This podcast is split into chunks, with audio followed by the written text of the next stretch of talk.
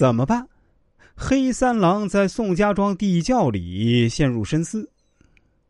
思考之后，他决定云借势力。于是啊，借逃跑之机，宋江与弟弟宋清进行一次江湖路演，探寻最重要的政治力量，逐步积累个人政治资本。是宋江第一次江湖路演的内容。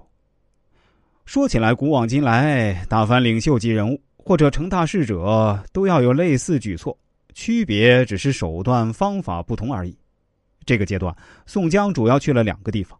一是进柴进庄子，在那里结识了武松。送走武松后，宋江在柴进庄子一住半年。这期间不断接到孔太公的来信。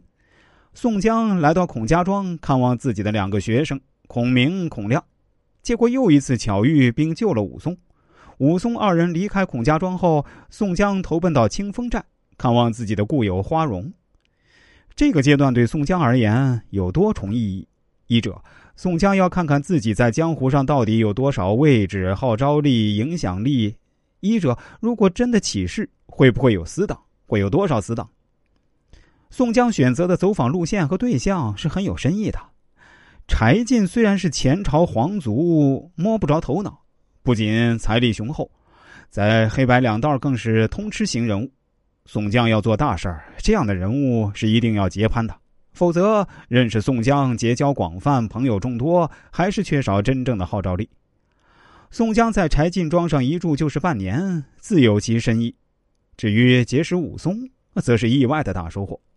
这也是宋江一定与武松软磨硬泡，待武松提出结义为兄弟。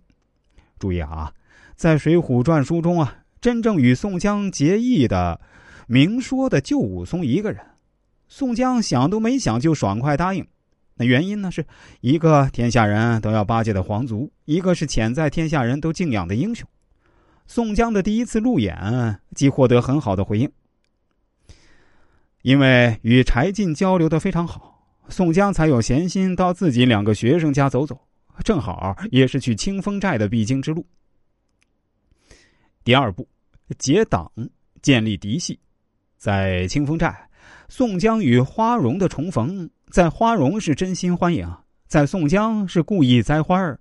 不过后来率领花荣等去投奔梁山，至少不是宋江当时的心愿，或者说时机还不够成熟。所以后来投奔梁山的九位英杰，是花荣带宋江赶赴梁山的。宋江在临出发的路上推着说回家看病危父亲，更多的是宋江的脱身之计啊。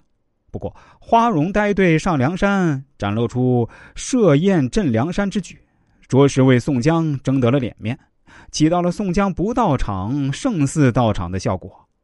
有了第一个阶段，宋江已经有了基础底牌，但真正加入梁山，肯定实力与技术要求还远没有达到。于是，接下来的浔阳江聚义、编造上映天星神话。并进行作战汇演，都是非常重要的步骤，也是必然经过的阶段。在这个阶段，宋江结识了戴宗、李逵、张顺、张衡、李俊、穆弘、穆春等，而且几乎都是莫逆啊，收获相当可观。除了穆春能力比较弱之外，另外几位啊都被宋江安排到天罡星阵容，尤其是水军的头两把交椅啊，就在这几人中。这个阶段最重要的事儿啊。就是宋江在浔阳楼提反诗，虽然宋江是酒后提反诗，但其内心底气已经十足，只是等待时机与机会而已。